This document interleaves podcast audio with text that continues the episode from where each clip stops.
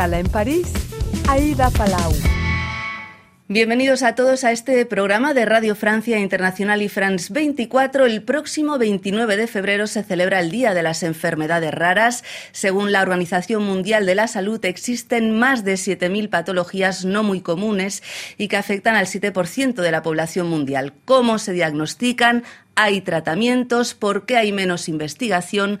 Para respondernos a estas y otras preguntas, hoy hace escala en París Natalie Quintero. Natalie, muchísimas gracias por estar con nosotros. Muchísimas gracias, Aida, por tu invitación. Bueno, Natalie, que es franco-venezolana, doctora y especialista en medicina física y rehabilitación, trabaja en el Hospital eh, Saint-Maurice, en el este de París, y coordina el Centro de Referencia Anomalía de los Miembros. Primero de todo, Natalie, cuando hablamos de enfermedades raras, ¿a qué nos referimos? El término enfermedades raras se da para un tipo de enfermedades que está limitado en el número y sobre todo para aquellas poblaciones donde tenemos un paciente por 2.000 personas. Eso es la definición que tenemos para todos y que eh, la podemos encontrar en Europa y en América Latina. ¿Y cuáles son las enfermedades raras más comunes? Existen muchísimas, pero podemos decir, por ejemplo, típicamente en mis servicios son las malformaciones de miembros. Sabemos que ese tipo de enfermedades raras a veces son mm, desconocidas, pero es algo muy común porque todos podemos tener una pequeña malformación. Em, la mayoría de esas eh, enfermedades raras son genéticas, el, 80%. Eh, ¿Se pueden detectar, por ejemplo, en la, en la gestación? Mira, con las evoluciones de la medicina en los últimos 20 años existen muchos exámenes que pueden hacerse durante el embarazo. Una de las primeras es la ecografía, que ha sido mm, ha habido una revolución en las imágenes, entonces esto nos permite detectar eh, con bastante tiempo de antelación una enfermedad rara o tener signos de alarma para poderlo buscar. Otra cosa que es muy importante es la información. Y eso eh, es el interrogatorio del médico. Eso no debemos olvidarlo porque es, es una parte muy, muy importante de todo lo que hacemos y a veces lo olvidamos que tenemos las respuestas enfrente de nuestros pacientes. ¿El 20% a qué se, por qué se, se debería? O sea, ¿son virus? ¿Son por qué? Hay muchas teorías, existen mm. muchas teorías, pero desafortunadamente no lo sabemos. Típicamente ha habido teorías en las malformaciones de miembros sobre la parte vascular, algo que no llegó a formarse durante la, el embarazo. Pero no podemos saberlo con certitud. Otra cosa que podría ser importante es que hoy decimos que 80% no es genético, pero quizás en 20 años nuestra posición va a cambiar. Claro, es por ahora, ¿no? Por ahora. El diagnóstico temprano es súper importante eh, para el tratamiento, ¿no? Y para que esas personas puedan vivir mejor.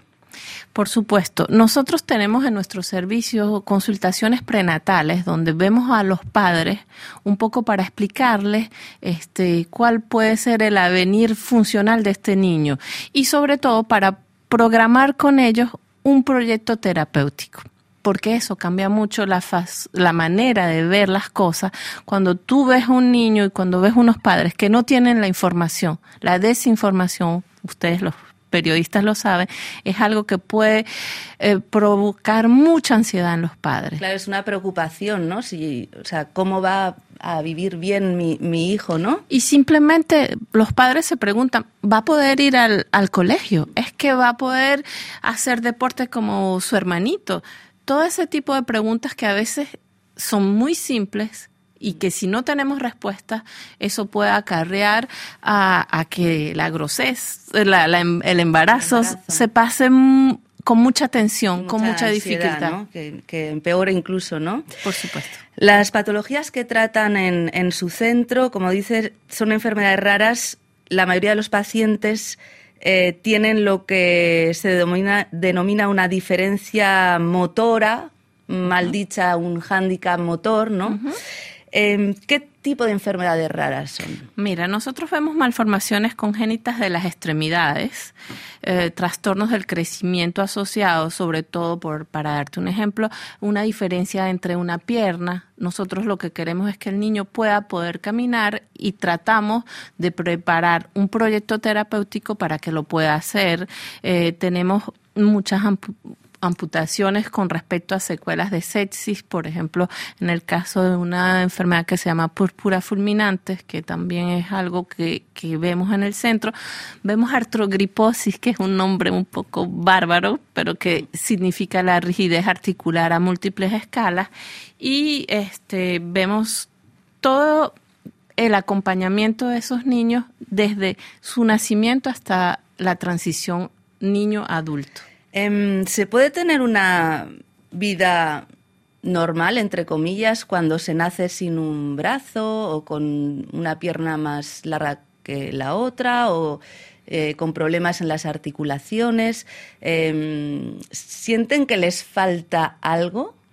Es una muy buena pregunta porque, por supuesto, si nosotros nos preguntamos eso hoy y tú se lo dices a un adulto, él te va a decir, por supuesto que no es. Y cuando un niño nace sin un brazo, su cerebro, la plasticidad cerebral, todo se hace de esa manera. Entonces, él no necesita ese brazo. Él hace todas sus actividades de una manera diferente, pero lo logra hacer. Por eso nosotros utilizamos este término de diferencia cuando tenemos algunas malformaciones solamente del miembro superior, porque un niño típicamente que nace sin la mitad de su antebrazo, él puede hacer todas las actividades como cualquier persona. Ahora, la diferencia o las dificultades sería también toda la diferencia del exterior, el sufrimiento de los padres, la manera como tú veas este niño y lo que le permitas hacer. Em, para curar las enfermedades o tratarlas, ¿no? Se necesita investigación. El problema es como nos decía antes que la prevalencia es muy baja ¿no? de este tipo de enfermedades. La industria no apuesta por este tipo de tratamientos y llegamos a una situación de lo que se denomina medicamentos huérfanos, ¿no? Es decir, que hay pocos pacientes para los laboratorios, pocos clientes en esa visión mercantilista y no se invierte, ¿no? Porque tienen miedo que no se recupere el capital. Si hubiera inversión, eh, estas personas vivirían mejor. Yo pienso que en todo lo que dedicas tiempo y educación y medicamentos, por supuesto que puedes vivir mejor. Sobre todo, yo diría que lo que sería interesante es invertir en la investigación para poder tratarlo. Existen, ¿ah?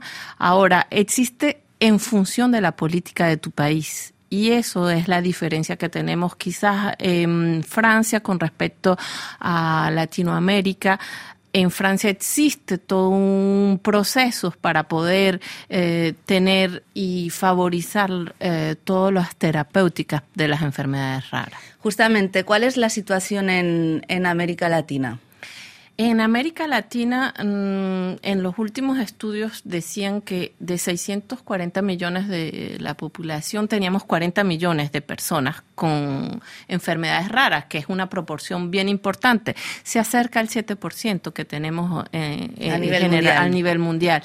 Pero quiere decir que existen 40 millones de personas que necesitan todo ese tipo de terapéutica, de acompañamiento, porque no es solo los medicamentos. Hay muchas posibilidades también, como es el acompañamiento global y multidisciplinario entre un médico, un traumatólogo, un fisioterapeuta.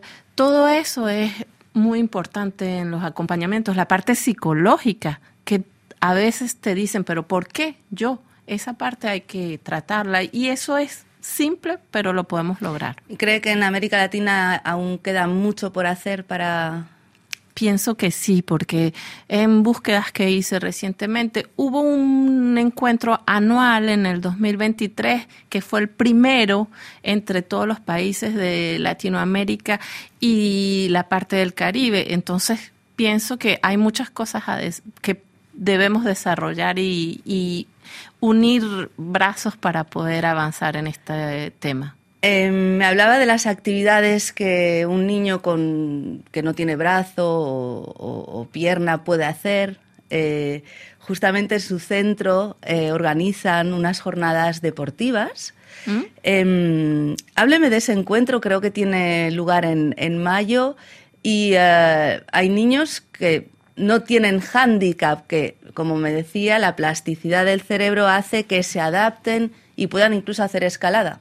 Sí, es increíble como lo vemos porque eh, el deporte es algo muy federador que permite em, que los niños se encuentren y que vean que pueden hacer muchas cosas. Yo le daba un ejemplo típico que yo tengo handicap para montar en escalada porque tengo miedo de las alturas. Un niño que no tenga un brazo, él lo puede hacer muy rápido. O sea que para mí, si nos comparamos, él tiene una diferencia y lo logra hacer. Yo tengo un handicap porque tengo miedo de subir. O sea, tenemos que recordarnos qué es la palabra, qué es, qué es un handicap y qué es también eh, la diferencia. La diferencia es tener una enfermedad. Handicap es la imposibilidad de hacer una actividad. Entonces, no debemos cerrarnos que porque tengamos una malformación o porque tengamos una enfermedad rara no lo podemos hacer.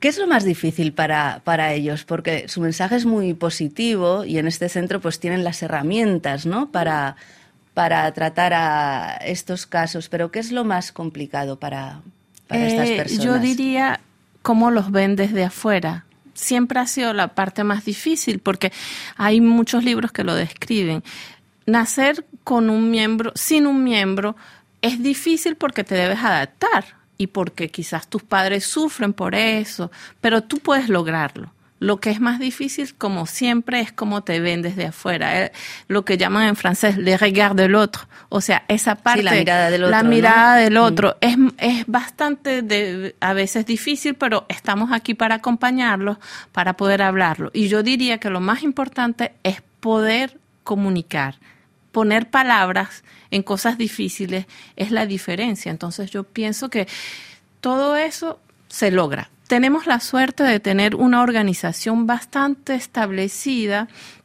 y pertenecemos a una filière que es Andirag, que es una estructura bien establecida en Francia. Entonces, gracias a todos esos acompañamientos, gracias a todo ese grupo de personas, podemos ayudar a estos pacientes. Bueno, pues muchísimas gracias, Natalie Quintero, por haber venido hasta nuestros estudios y haber compartido su experiencia con nosotros. Muchas gracias por la invitación. Y gracias a todos ustedes por habernos acompañado. Ya saben que también nos pueden seguir por internet en rfimundo.com y en france24.com. Hasta pronto amigos.